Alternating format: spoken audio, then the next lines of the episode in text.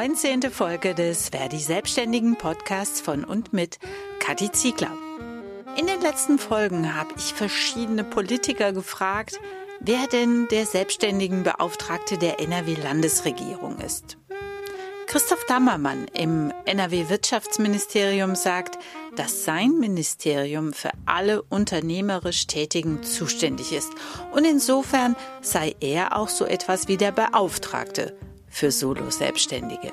Als Herr Scholz so relativ nonchalant gesagt hat, äh, das wäre alles kein Problem, äh, man hätte jetzt ja dafür die Grundsicherung geöffnet. Und da habe ich gesagt, das kann ernsthafterweise nicht die Antwort des deutschen Staates sein. Für Menschen, die ja teilweise 10, 20, 30 Jahre als Selbstständige ihren Lebensunterhalt verdient haben, nicht sehr sichtbar sind, weil sie eben nicht in den großen Industrie- und Gewerbeverbänden drin sind, aber einen unfassbar wichtigen Beitrag ja hier auch leisten für, für das Wirtschaftsleben. Äh, und denen dann zu sagen, ja, jetzt könnt ihr euch beim Amt melden äh, und, und äh, Grundsicherung beantragen, das kann Christoph Dammermann nicht verstehen. Er ist Staatssekretär im Wirtschaftsministerium, hat früher selbst phasenweise als Selbstständiger gearbeitet und hat viele Bekannte und Freunde, die als Solo-Selbstständige arbeiten. Herr Dammermann, Ihr Ministerium ist zuständig für die Umsetzung der Corona-Hilfen des Bundes. Seit der ersten Soforthilfe gibt es viel Kritik, gerade von Solo-Selbstständigen. Die mussten feststellen, dass über Nacht die Kriterien verändert wurden und Lebenshaltungskosten nicht auf die Hilfen angerechnet werden durften. Die Landesregierung hat nach Protesten etwas nachgebessert und 2000 Euro für die Hilfe von März bis Mai zugestanden. Die Verdi-Selbstständigen in NRW fordern aber, dass rückwirkend auf alle Monate seit Beginn der Pandemie mindestens 1000 Euro für Lebenshaltungskosten angerechnet werden sollen. Wird die Landesregierung diesen Forderungen nachkommen? Ich kann mich noch sehr gut erinnern an den Tag, an dem die Bundesregierung, namentlich Herr Altmaier und Herr Scholz, vor die Presse getreten sind, die berühmte Bazooka-Pressekonferenz. Und was mich sehr gefreut hat, an dem Tag auch schon sehr klar äh, adressiert haben, dass die Bundesregierung auch die Selbstständigen und die Solo-Selbstständigen äh, im Blick hat. Und das fand ich eine gute Nachricht, weil ich äh, das vorher gar nicht so wahrgenommen hatte, dass das der Bundesregierung so klar war. Habe mich dann sehr gefreut, den Beschluss der Bundesregierung dazu auch zu lesen, habe mich aber schon an dem Tag gewundert, dass da viel von Betriebskosten die Rede war und wenig von Lebenshaltung. Aber es waren so ein paar Weichmacher in dem Beschluss, so insbesondere und zum Beispiel und im Wesentlichen und solche Weichmacher. Und dann haben wir als äh, Nordrhein-Westfälische Landesregierung gesagt, wir wollen äh, ganz klar, weil wir, weil wir ein Verständnis dafür haben, wie Solo-Selbstständige leben und arbeiten, dass sich nicht immer klar trennen lässt, was sind jetzt eigentlich private Kosten und was sind eigentlich Betriebskosten, weil ja das private Auto oft das Betriebsauto ist und das private Handy das Betriebshandy und das private Wohnzimmer das gleichzeitig das Arbeitszimmer ist. Und, und dieses Bewusstsein, das war in Berlin ehrlicherweise kein bisschen vorhanden, wie wir dann in den 14 Tagen, drei Wochen darauf gemerkt haben, als wir all diese Fragen eingebracht haben und gesagt haben, ihr habt doch versprochen, dass ihr diesen Leuten helft, dann müsst ihr auch diese Teile der Lebenshaltungskosten dann auch entsprechend äh, mit berücksichtigen und insbesondere da, wo Betrieb und Privat sich nicht so klar trennen lässt. Also ich glaube, es ist in der westfälischen Landesregierung nicht gegeben, hätte das in den Wochen äh, gar keinen Diskussionspunkt gegeben, sondern er hätte sich wirklich auf die reinen äh, Betriebskosten konzentriert. Wir haben dann ja auch eine gemeinsame Aktion aller Bundesländer über alle Parteigrenzen hinweg organisieren können. Ich selber in der sogenannten Amtschefkonferenz, äh, die das auch nochmal adressiert hat an die Bundesregierung und gesagt hat, ihr müsst euch mit der Lebensrealität von Solo-Selbstständigen beschäftigen und ihr könnt sie nicht einfach auf die Grundsicherung verweisen, wie Herr Scholz als ehemaliger Arbeits- und Sozialminister das gerne tun wollte. Und in der Tat hat es dann in dieser unklaren Lage Ende März, Anfang April die Situation gegeben, dass wir Hoffnung hatten, wir könnten die Bundesregierung davon überzeugen und haben das ja auch entsprechend auf unserer Internetseite zum Ausdruck gebracht, mussten dann aber, ich glaube, es war sogar genau der 1. April, merken, die Hoffnung trügt. Wir können die Bundesregierung davon nicht überzeugen.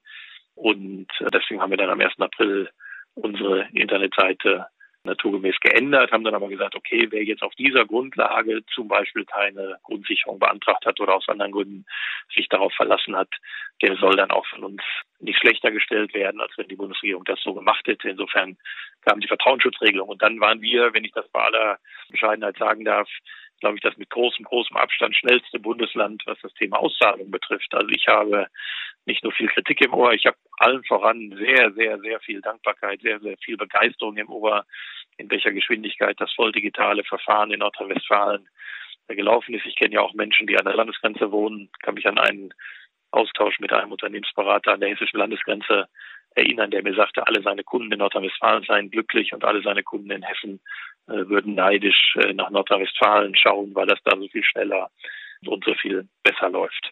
Das nur zur Einordnung dessen, was im März und April war. Das müssen wir, glaube ich, so insgesamt sehen. Aber natürlich wird man in solchen Tagen auch jeden Tag schlauer, das ist gar keine Frage. Aber ich glaube, dass wir da viel Gutes bewegen konnten. So, und jetzt ist natürlich die Frage, wie geht das in der Zukunft weiter? Auch da haben wir, glaube ich, insofern gute Ergebnisse oder sagen wir mal, jedenfalls äh, ein bisschen was erreichen können. Will jetzt die Dinge nicht schöner reden, als sie sind, aber ich glaube, wir konnten tatsächlich was erreichen. Auch die Bundesregierung hat das jetzt nochmal erkannt für die Zeit der Überbrückungshilfe 3, dass es ein spezielles Programm für die Solo-Selbstständigen gibt, die sogenannte Neustarthilfe kann man sich immer mehr und schöner und besser wünschen. Das ist völlig klar. Aber es ist nochmal gelungen, deutlich zu machen, okay, da gibt es eine spezielle Zielgruppe, die wir mit normalen Unternehmensbegriffen und Programmen nicht erreichen. Die haben nicht viele Mitarbeiter, die haben keine Geschäftsräume, äh, die haben ein, ein anderes Lebens- und Unternehmensmodell und für die gibt es jetzt eine eigene Lösung. Das äh, finde ich gut. Wir haben darüber hinaus als Land Nordrhein-Westfalen in der Überbrückungshilfe 2 und 1 auch entsprechende Pauschalen für Lebenshaltungskosten gezahlt. Das war dann die Überbrückungshilfe 1, 2 plus. Also insofern, da wo wir was tun konnten, haben wir das getan. Wir sind vor allen Dingen zuständig, das haben Sie richtig gesagt, für die Umsetzung der Bundesprogramme, weniger für die Gestaltung, sondern wir sind für die Umsetzung zuständig. Und da liegt auch ein klarer Schwerpunkt, weil wir bei aller Frage, was ist gerecht, das Gerechteste ist vor allen Dingen Schnelligkeit. Wir müssen vor allen Dingen schnell sein. Die Betroffenen wissen oft nicht, wie sie, wie sie ihre nächste Miete bezahlen oder die nächste Woche den Kühlschrank füllen sollen. Die Liquidität ist aufgebraucht. Die haben meistens nicht eine große Bankfinanzierung dahinter. Ähm, und deswegen ist Geschwindigkeit unser oberstes Gebot. Äh, und darum glaube ich, dass wir da zurzeit im Rahmen dessen, was der Bund uns halt ermöglicht, der ist für die technische Umsetzung da schon eine ganze Menge auch hinkriegen. Wenn ich höre, wie wenig Vorstellungen die Bundesregierung oder der Finanzminister von der Wirtschaftsweise Solo-Selbstständiger hat, wäre dann nicht ein Beauftragter für Solo-Selbstständiger gut, der sagt oder die Regierung berät, diese Maßnahmen könnt ihr so nicht machen, weil sie für Solo-Selbstständige ins Leere laufen. Ja, also das ein Beauftragter sein muss oder ob das einfach auch eine, eine Offenheit ist, äh, sich, sich das äh, von wem auch immer schildern zu lassen. Äh, ich habe selber in meinem Leben mal anderthalb Jahre als Solo-Selbstständiger gearbeitet und meine Familie ernährt. Das gibt einem natürlich auch nochmal ein anderen, anderes Gefühl dafür. Ich kenne auch viele in meinem Freundes- und Bekanntenkreis, die das kennen oder selber so leben. Ich glaube, also wie gesagt, ich habe nichts gegen einen Beauftragten, wenn es denn so sein sollte.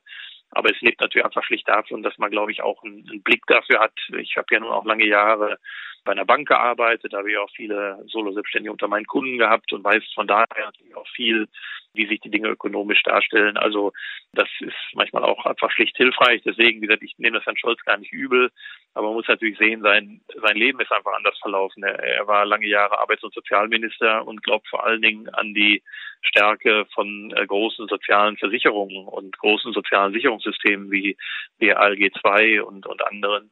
Das, da ist man im Leben manchmal so geprägt. Aber ich will auch offen dazu sagen, wir sind natürlich im politischen Umfeld auch stark geprägt, äh, das ist ganz naturgemäß so, von starken Verbänden. Das heißt, natürlich, ich will jetzt gar keinem zu nahe treten, das sind alles tolle äh, Partner, der große Handelsverband, die großen Handwerksverbände, die großen Industrieverbände äh, mit ihren jeweiligen Branchen. Also die sind schon auch stark organisiert, die haben äh, Zugang, die wissen dann sehr schnell, wen sie wie anrufen und ansprechen müssen. Und wir wiederum wissen schnell, wen wir schnell anrufen und ansprechen müssen. Das gilt für die, sagen wir mal, sehr heterogene Landschaft der Solo-Selbstständigen nicht. Ja, wenn es einen vergleichbar großen Verband gäbe, wo man wüsste, da ist die Telefonnummer der Solo-Selbstständigen in Deutschland und da kümmert sich jemand für diese Gruppe, wäre natürlich manche schneller gegangen. Wir haben es zum Beispiel, wo ja viele Solo-Selbstständige sind, bei der Veranstaltungsbranche gesehen, die für uns ja im politischen Umfeld unfassbar wichtig ist. Ich meine, wir machen ja selber auch viele Veranstaltungen, auch als Regierung. Also man hat ja viel damit zu tun. Aber das Bewusstsein dafür, dass es eigentlich nicht den einen Verband der Veranstaltungsbranche gibt. Ich habe dann ja sehr früh gesagt, habe die eingeladen, habe meinen Leuten gesagt, ich würde gerne mal mit Verbänden der Veranstaltungswirtschaft sprechen. Und dann hatten wir plötzlich fünf, sechs, sieben Verbände am Tisch, was ein tolles Gespräch war. Aber was dann erstmal zeigte, ja, wir sind mehr für die Hallen zuständig und wir sind mehr für die Techniker und wir sind mehr für die Künstler und so weiter. Also jeder hatte dann so seinen ein Teilsegment. Da will ich offen sagen, und zwar jetzt ohne Schuldzuweisung, bitte nicht falsch verstanden zu werden, man muss es einfach mal als, als Thema festhalten, dass jedenfalls in der Situation es besser gewesen wäre, man wäre schneller auch klar organisiert. Ja, also den Ball, äh, den muss ich jetzt aufnehmen. Die Solo-Selbstständigen hätten keinen Verband. Also in Verdi sind rund 30.000 Solo-Selbstständige bundesweit vertreten. Wir haben in der Bundesverwaltung das Referat Selbstständige, das ständig in Kontakt ist mit der Politik und den äh, Bundesministerien, auch auf NRW-Landesebene, haben wir eine Vertretung der Verdi Selbstständigen. Also da können Sie jederzeit anrufen und auch nachfragen. Klar, unsere Kontakte sind natürlich auf Landesebene und natürlich mit der Frau Schmidt, der Verdi Landesvorsitzenden, tausche ich ab und zu schon mal eine SMS aus und mit Frau Weber vom äh, Deutschen Gewerkschaftsbund habe ich regelmäßig Austausch. Wir haben ja in unseren Wirtschaftsrunden auch den DGB äh, immer mit dabei. Insofern auch da, wenn da Hinweise kommen, da sind wir wirklich äh, ohne jede Scheuklappen, sondern auch ein Ministerium lebt davon, äh, Dinge dann auch mal gebündelt, gespiegelt zu bekommen. Aber wir haben auch, was auch toll war, ich meine, muss man ja auch sagen, die, die, die Welt der sozialen Medien hat uns ja in den Tagen auch sehr getrieben. Also die Soforthilfe hat ja dazu geführt, dass, glaube ich, unser, unser Facebook-Account, der vorher ja ein äh, kleines Nischendasein hatte, nahezu explodiert ist äh, und wir da natürlich, wir haben gesagt, klar, auch viel Kritik, das will ich ja gar nicht äh, Abrede stellen, aber eben auch unfassbar viel Zustimmung bekommen haben über Facebook, über Twitter. Und auch das gehört natürlich dazu. Es muss ja nicht immer die große Verbändewelt sein, sondern auch die Dinge. Ähm, und ich habe dann Einzelne auch dann auch mal Einzelne angerufen und gesagt, lass uns mal und gib mir mal Response. Äh, wie ist jetzt eine konkrete Lebenssituation und warum funktioniert das nicht? was an dieser Stelle äh, eigentlich gut gedacht war. Und da gibt es irre Geschichten. Das ist so. Wenn Sie sagen, Sie beobachten Facebook, äh, kennen Sie sicherlich auch einige Gruppen von äh, Solo-Selbstständigen, in denen sehr heftig über die Soforthilfen diskutiert wird. Und in einer meiner Podcast-Folgen habe ich mit Mike Bachmann gesprochen, der eine Petition gestartet hat, ähm, die fordert, äh, dass die Rückzahlungsforderungen gestoppt werden sollen. Ähm, und ja, viele Solo-Selbstständige sind eben sehr verunsichert darüber, wie sie die Soforthilfe nun, wie vom Land gefordert, abrechnen sollen. Wie stellt sich das Ministerium vor, dass jemand Geld zurückzahlen soll, der nicht einmal genug zum Leben hat? Ja gut, die Forderung äh, ist ja, die ist ja schon erfolgt. Also insofern, äh, die brauchen ja nicht fordern, weil wir haben ja keine Rückzahlungsforderung. Also insofern, wenn, wenn das, äh, das ist, glaube ich, kann ich schon mal jedem, der dem Missverständnis aufgesessen ist, es gäbe eine Rückzahlungsforderung, kann ich ja schon mal beruhigen. Wir haben von sehr, sehr vielen den Wunsch gehabt, dass sie gerne abrechnen können würden, weil es ja auch steuerliche Fragen sind. Viele, die gesagt haben, ich habe auch die hat es ja gegeben, das gehört ja zur Wahrheit dazu, die, die im April, und auch da kenne ich Fälle, auch bis in meinen Freundeskreis hinein, die, die im, im, äh, im April gesagt haben, ich weiß nicht, hier geht gerade die Welt unter, ich bestelle mal oder bestelle, beantrage mal sicherheitshalber die Soforthilfe, die dann aber im Mai, Juni, Juli, August sehr gute Geschäfte gemacht haben und gemerkt haben, ich brauche das nicht. Ich will das so schnell wie möglich abrechnen und insbesondere im alten Jahr abrechnen. Die, und wir haben ja dann alle angeschrieben, immer in der Sorge, dass dieses Missverständnis auftreten könnte, haben uns, glaube ich, alle Mühe gegeben, deutlich zu machen, es ist nur ein Angebot. Wer möchte, kann gerne abrechnen. Und das haben dann äh, auch durchaus, ich weiß gar nicht genau, 10, 20, 30 Prozent gemacht. Aber die, die es nicht gemacht haben, die sind dazu auch nicht verpflichtet. Und insofern gibt es also dieses Aussetzen genau, wie Sie das fordern. Richtig ist natürlich auch, dass am Ende aller Tage der Bund sich dazu wird verhalten müssen. Das ist Bundesgeld. Wir in Nordrhein-Westfalen haben ja als einziges Bundesland gesagt, das Wichtigste ist Geschwindigkeit. Nicht jetzt lange über Einzelfallgerechtigkeit nachdenken und jeden Antrag irgendwie einzeln prüfen, sondern das Wichtigste ist Geschwindigkeit. Und darum haben wir ja allen direkt den Höchstbetrag ausgezahlt. Das gehört ja zur Wahrheit dazu. In anderen Bundesländern äh, stellt sich die Frage der Rückforderung weniger, weil die von vornherein weniger ausgezahlt haben. Und dann muss sich ja jeder Selbstständige fragen, wäre er jetzt lieber woanders, wo er nur 2000 Euro bekommen hätte oder nur 3000? Und bei uns hat er möglicherweise 9000 bekommen äh, und muss möglicherweise am Ende die Differenz zurückzahlen und hat dann immerhin für ein Jahr oder länger einen kostenfreien äh, Kredit ohne jede Sicherheiten und ohne jede formalen Anforderungen bekommen. Das ist ja im Vergleich der Bundesländer glaube ich, auch nicht ganz schlecht. Aber richtig ist, wir müssen, und das ist ja unser Hauptpetitum, und auch da ist das Land Nordrhein-Westfalen ja, glaube ich, führend, wir müssen wieder Möglichkeiten schaffen, Geld zu verdienen.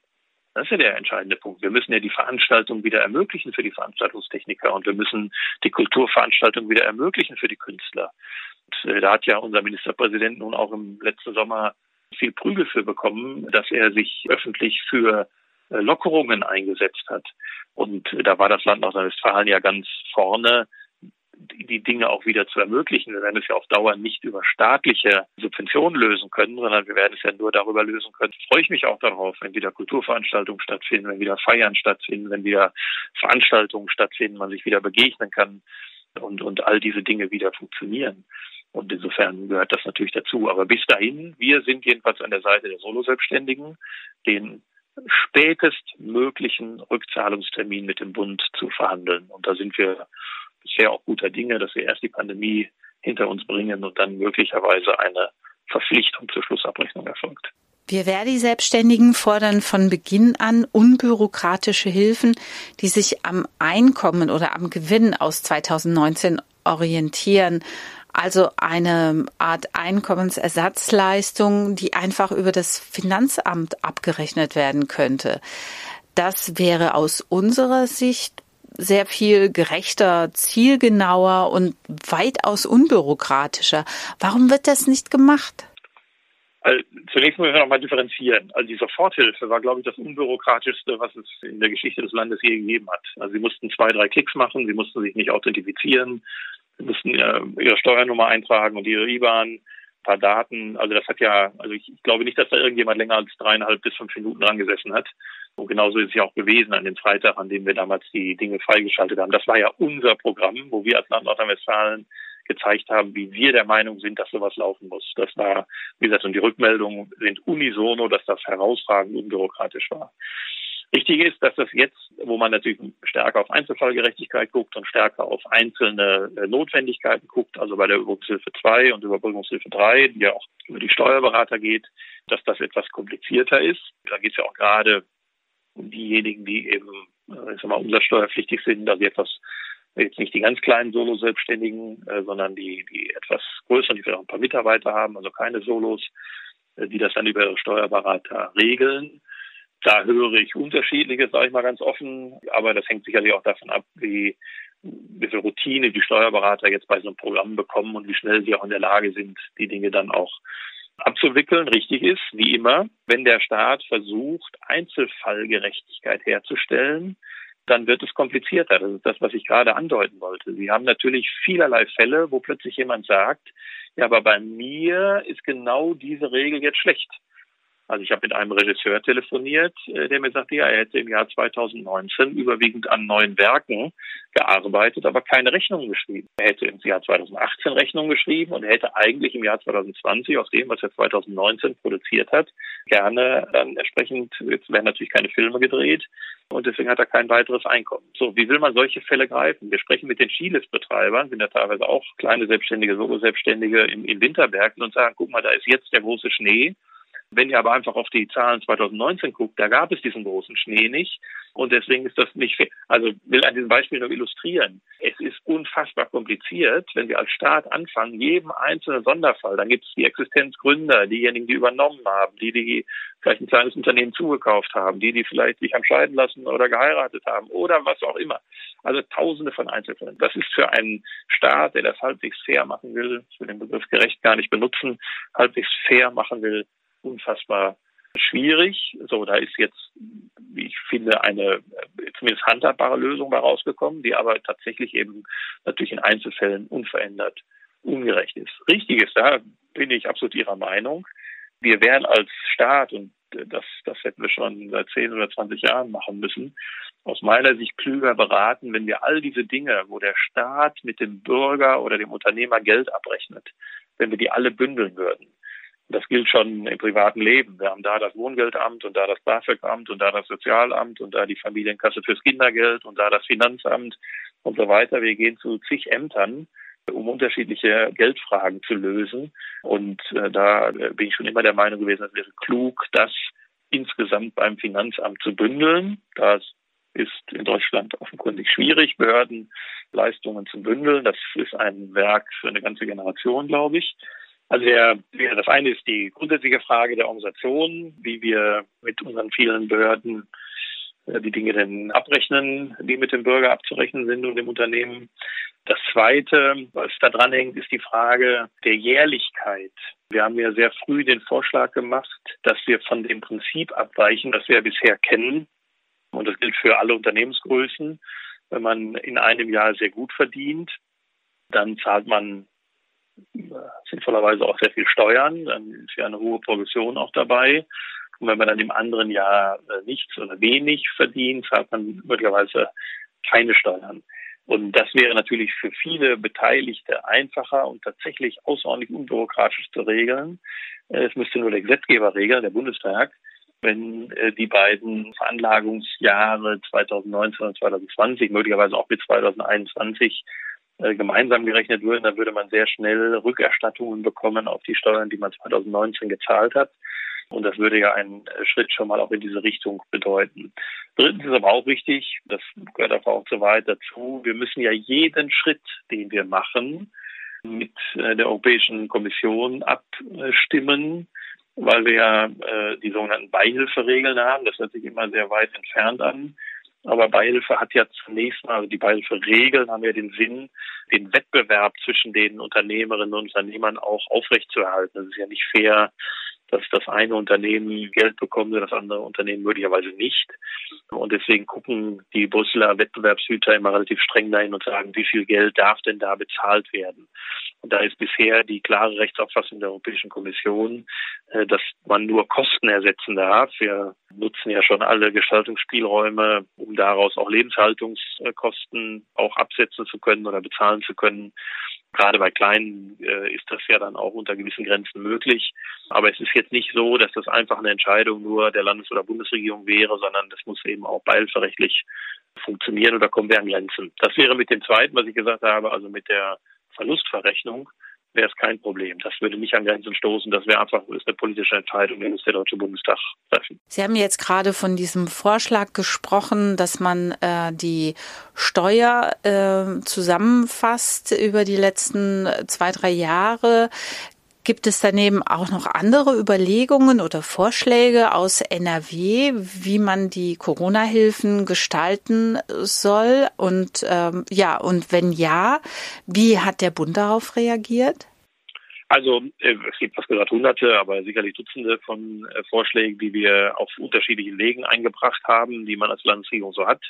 Wir haben Vorschläge über das über den Bundesrat eingebracht. Wir haben vor allen Dingen das Instrument der Wirtschaftsministerkonferenz genutzt und nutzen es unverändert. Das habe ich vorhin bei der Soforthilfe ja schon angedeutet. Das heißt, wir stimmen uns zwischen den 16 Wirtschaftsministerien und Senatoren deutschlandweit ab. Im letzten Jahr hatten wir den stellvertretenden Vorsitz dieser Runde, in diesem Jahr sogar den Vorsitz, so dass wir also auch Gelegenheiten haben, da ein bisschen noch auch organisatorisch Einfluss zu nehmen. Es gibt aber eine enge Abstimmung und ich betone mal ausdrücklich über Parteigrenzen hinweg von, von Bremen äh, Linkspartei über Bayern Freie Wähler, Sozialdemokraten in Sachsen und so weiter. Also da gibt es ein gutes miteinander zwischen den Bundesländern. Wenn wir konkrete Themen haben, nutzen wir auch einfach mal die Gelegenheit, Herrn Altmaier einen Brief zu schreiben und ihn auf dieses oder jenes hinzuweisen. Es gibt ja sehr regelmäßig auch Bund-Länder-Besprechungen, in denen sowas stattfindet. Also insofern gibt es vielerlei Möglichkeiten, nicht zuletzt natürlich auch die parteipolitischen Möglichkeiten. Ist ja kein Geheimnis, dass wir ein FDP geführtes Ministerium sind und natürlich ist auch ein enger Draht zur FDP-Bundestagsfraktion, die ja auch gerade dieses Thema der steuerlichen Verrechnung äh, auch sehr hoch gehalten hat, was ich auch äh, unverändert für wichtig halte. Viele Solo-Selbstständige, die von den Pandemie-Maßnahmen betroffen sind, ähm, wissen nicht mehr, wie sie ihre Existenz sichern sollen. Sie sind ja äh, sozusagen von einem Arbeitsverbot betroffen oder können eben nur sehr wenig äh, verdienen und arbeiten. Einige haben auch schon aufgegeben und sich einen anderen Job gesucht, weil sie ja von irgendetwas leben müssen. Denkt Ihr Ministerium darüber nach, neben den Hilfen vom Bund eigene aufzusetzen, um diese Menschen zu unterstützen? Also zunächst mal bestätige ich Ihre Beobachtung, das sehe ich ganz genauso, dass wir die, ein, ein hohes Maß an Unsicherheit haben und dass tatsächlich ja auch mancher, der, der über viele Jahre als äh, Kreativer äh, selbstständig gearbeitet hat, jetzt äh, plötzlich den Weg ins Angestellten-Dasein sucht was ja an manchen Stellen auch gut ist, wenn dann Leute sagen, Mensch, jetzt wird gerade beim Gesundheitsamt werden Leute gesucht, die in der Nachverfolgung helfen oder andere helfen beim Impfen und beim Organisieren und gibt ja vielerlei äh, Bereiche, wo Wirtschaft auch boomt, gehört ja auch dazu, im Handwerk und so weiter werden natürlich auch viele Leute gesucht. Also ich finde es ja auch nicht schlimm, wenn jemand, der sonst als Bühnenbauer unterwegs ist, jetzt vielleicht ein, zwei Jahre lieber beim örtlichen Handwerker äh, mitarbeitet, das ist an sich nichts, nichts Schlimmes. Schlimm ist, wenn uns die Strukturen kaputt gehen. Ja, wenn die Menschen, die ja so viel zur, zur wirtschaftlichen Situation, aber auch zur Lebensfreude in Nordrhein-Westfalen und Deutschland beibringen, ist ja auch mal Gastronomen und andere, wenn die im Grunde äh, den Zapfhahn umdrehen und sagen, jetzt gehe ich lieber bei irgendeiner Behörde arbeiten, das ist ja, das ist, das ist meine große Sorge, um das mal klar zu sagen, dass wir sozusagen dem, dem Geist der Selbstständigkeit damit auch ein, ein Eigentor schießen. Und das darf uns in gar keinem Fall passieren. Deswegen kämpfen wir eben sehr darum, wo es eben geht, mit guten Hygienekonzepten auch wieder wirtschaftliches Leben zu ermöglichen. Ich mag den Begriff der Lockerung gar nicht, weil wir als Staat ja nicht äh, hier Menschen am Zügel halten, wie wir jetzt mal lockern, sondern es geht hier um, um Berufswahlrechte, Freiheitsrechte, und ich würde gerne sehen, dass wir ganz verantwortlich, wie wir das im letzten Frühjahr ja auch geschafft haben, äh, möglichst viel äh, auch wieder ermöglichen. Zum Thema der eigenen Zusatzprogramme, das haben wir ja ein paar Mal getan und natürlich äh, ist das immer wieder, prüfen wir uns immer wieder neu. Ich wiederhole aber das, was ich vorhin schon mal sagte. Für uns ist unsere Wahrnehmung, dass es zurzeit wichtiger als jetzt irgendwelche Einzelpunkte die Geschwindigkeit ist. Und alles, was wir tun, muss ja, Nordrhein-Westfalen ist ein großes Land, muss ja auch alles abgewickelt werden. Wir erleben ja auch, dass äh, Anfang November eine große Novemberhilfe versprochen wird und das Geld dann irgendwann im Februar fließt.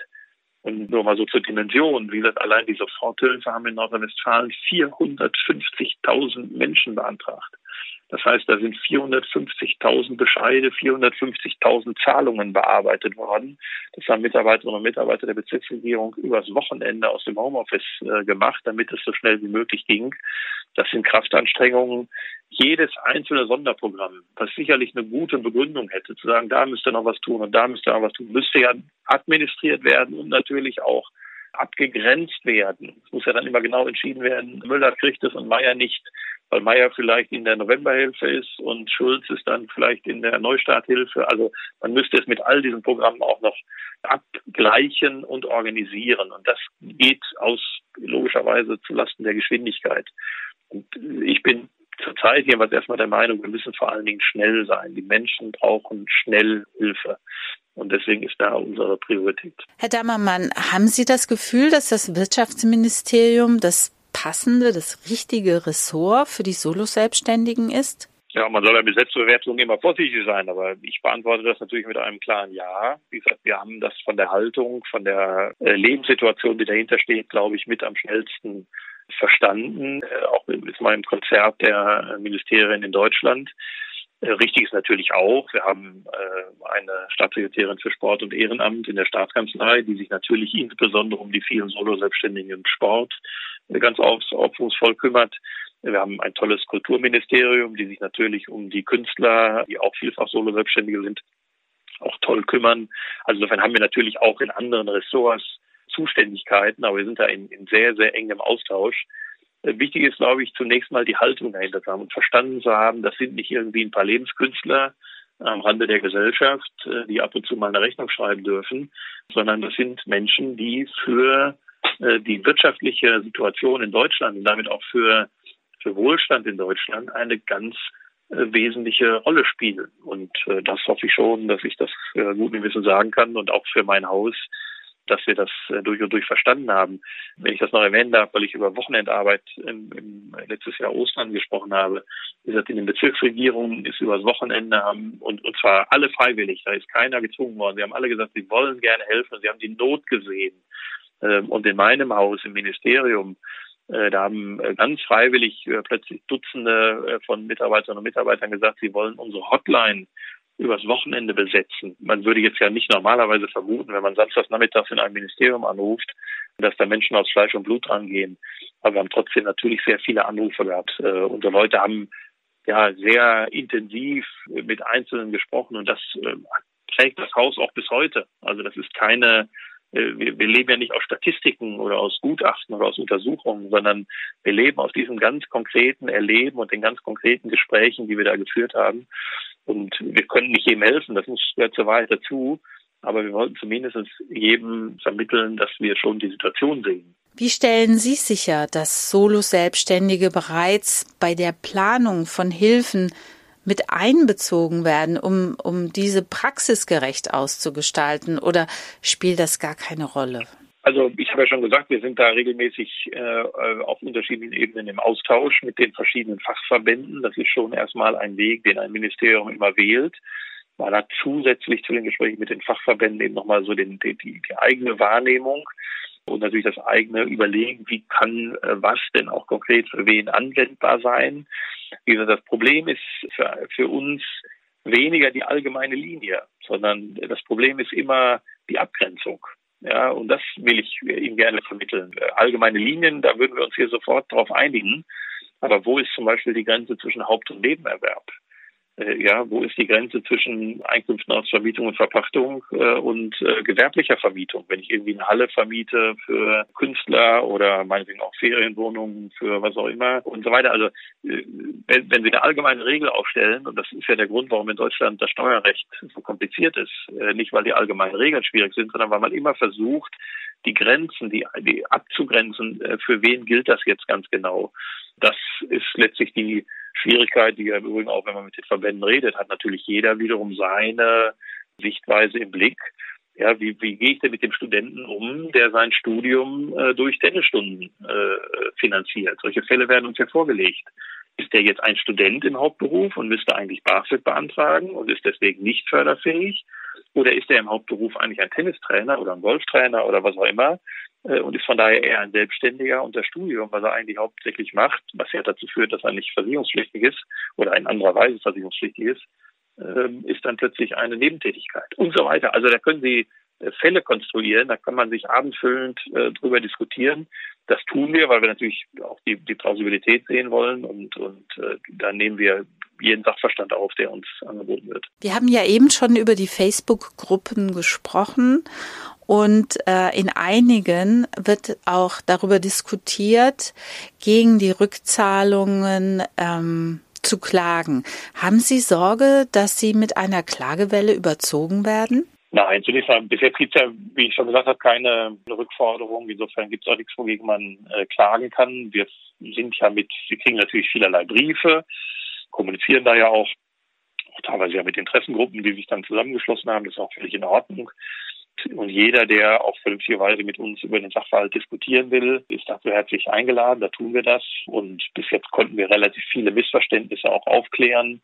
Und wie gesagt, wenn man sich dann plötzlich mit den Einzelfällen beschäftigt, wir haben ja auch in den Verhandlungen mit dem Bund äh, relativ viele Erleichterungen für die Soforthilfe noch erzielen können. Das muss ich ja auch nochmal hier betonen. Es war ja am Anfang die Frage, wie ist es mit den Personalkosten? Wird jetzt plötzlich der Pizzataxi-Unternehmer noch bestraft, dass er auch im Lockdown seine Pizzen äh, verkauft hat, weil er plötzlich die Personalkosten nicht angerechnet bekam, aber die, die Einnahmen zählen sollten. All diese Dinge haben wir ja lösen können. Also es sind ja vielerlei Sorgen, die letztes Jahr im April, Mai äh, im Raum standen, von uns auch äh, weggearbeitet worden.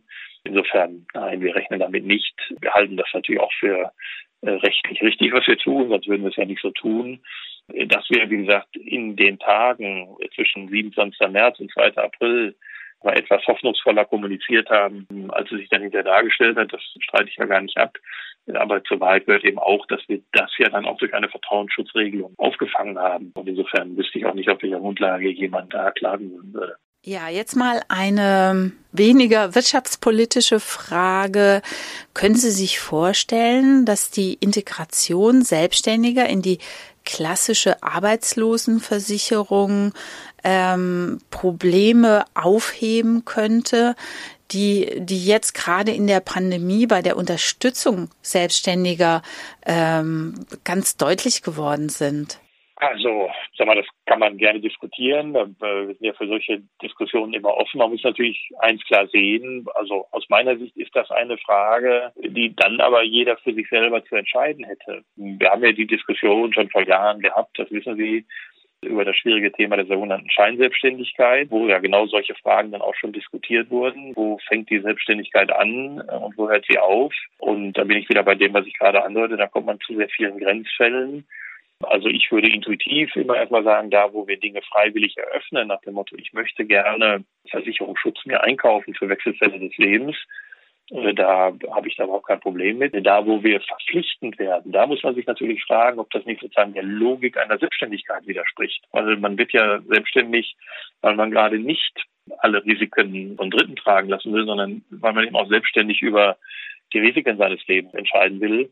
Das ist ja manchmal, so offen müssen wir auch sein, in der Diskussion dann auch vergessen worden. Also in guten Zeiten bin ich froh, dass ich als Selbstständiger für mich gut ist, dass ich selbstständig bin und in schlechten Zeiten fällt sich meine Risiken ab. Jetzt war das ein ja, ein, ein Ereignis von außen, äh, das Virus, was nun wirklich keiner in seiner Risikokalkulation unterbringen konnte. Und ich glaube, deswegen mussten wir so handeln, wie wir gehandelt haben.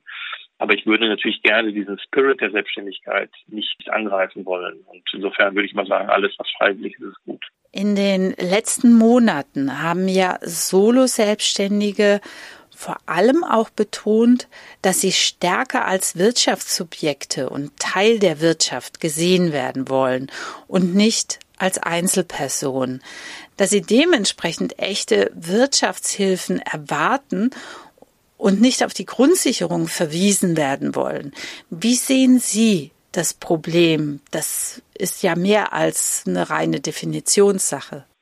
Ja, also das äh, kann ich äh, zu, zu 100 Prozent verstehen und das ist auch genau äh, das Bild, was ich habe. Deswegen war ich persönlich auch tatsächlich naja, irgendwo zwischen überrascht und entsetzt, als, als Herr Scholz so relativ nonchalant gesagt hat, das wäre alles kein Problem. Man hätte jetzt ja dafür die Grundsicherung geöffnet. Und da habe ich gesagt, das kann ernsthafterweise nicht die Antwort des deutschen Staates sein. Für Menschen, die ja teilweise 10, 20, 30 Jahre als Selbstständige ihren Lebensunterhalt verdient haben, nicht sehr sichtbar sind, weil sie eben nicht in den großen Industrie- und Gewerbeverbänden drin sind, aber einen unfassbar wichtigen Beitrag ja hier auch leisten für, für das Wirtschaftsleben. Und denen dann zu sagen, ja, jetzt könnt ihr euch beim Amt melden und äh, äh Grundsicherung beantragen, das haben viele Schlag ins Gesicht empfunden und das habe ich, da habe ich auch volles Verständnis für. Insofern mag das für die Zukunft, das hilft jetzt akut niemandem weiter. Die Entscheidungen sind so getroffen von Herrn Scholz, wie er es denn nun treffen wollte. Aber für die Zukunft mag es das Bewusstsein nochmal stärken. Und das wäre natürlich dann ein, ein guter Beitrag wie wichtig die Solo-Selbstständigen sind, wie viele es sind, was sie denn eben auch beitragen und wo dass es ja auch viele Unternehmen gibt, auch die öffentliche Hand, die ja ohne die Dienstleistung von Solo-Selbstständigen gar nicht klarkämen. Aber eben auch, wie gesagt, bei Veranstaltungen, bei künstlerischen Dingen im privaten Umfeld. Ich glaube, dass es äh, schön ist, dass das jetzt nochmal bewusster geworden ist. Ja, vielen Dank, Herr Dammermann, für dieses ausführliche Gespräch.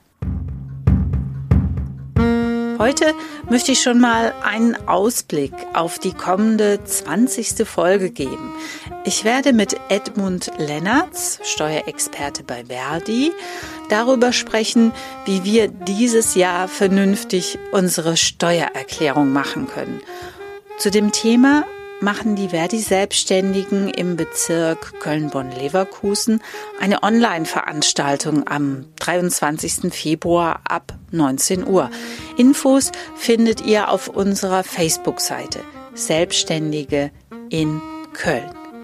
Damit endet die 19. Folge des Verdi Selbstständigen Podcasts von und mit Kathi Ziegler. Macht's gut und bis zum nächsten Mal.